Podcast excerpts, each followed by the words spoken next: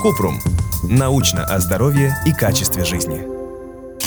Правда ли, что ABA-терапия травмирует детей с расстройством аутистического спектра?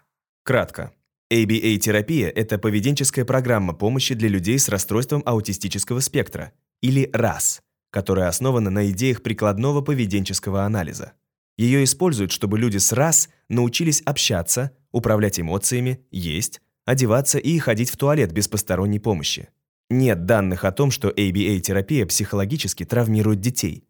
Это доказательный метод, который используется в мировой медицине и включен в российские клинические рекомендации по реабилитации. Однако это не значит, что он помогает всем. Подробно.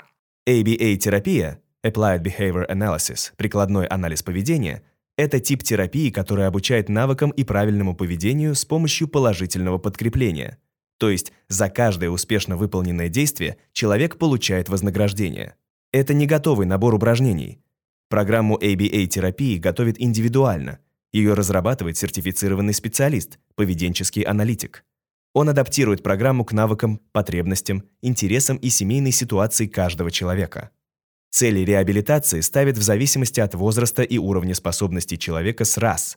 Задачи могут охватывать разные направления – общение, обучение, двигательные навыки, самообслуживание.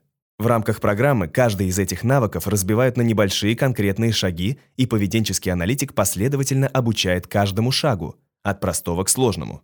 Например, сначала учит имитировать отдельные звуки, а затем вести беседу. Каждый успешно выполненный шаг сопровождается вознаграждением, а нежелательное поведение обычно игнорируют.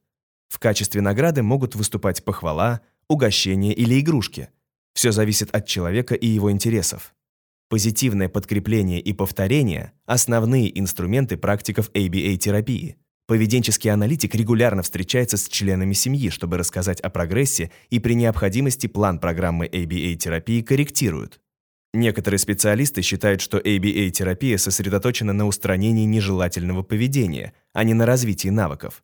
Также было мнение, что ABA-терапия не уважает нейроразнообразие, то есть не принимает естественные различия в том, как работает мозг людей, как они понимают мир и взаимодействуют с ним. По мнению критиков, ABA-терапия основана на идее, что аутичные дети должны вести себя так же, как обычно развивающиеся дети.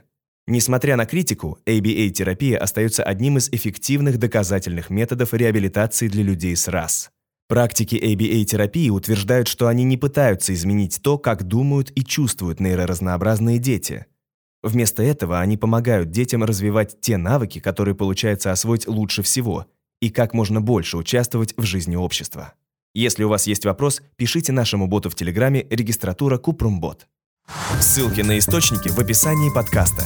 Подписывайтесь на подкаст Купрум. Ставьте звездочки, оставляйте комментарии и заглядывайте на наш сайт kuprum.media. Еще больше проверенной медицины в нашем подкасте «Без шапки». Врачи и ученые, которым мы доверяем, отвечают на самые каверзные вопросы о здоровье. До встречи!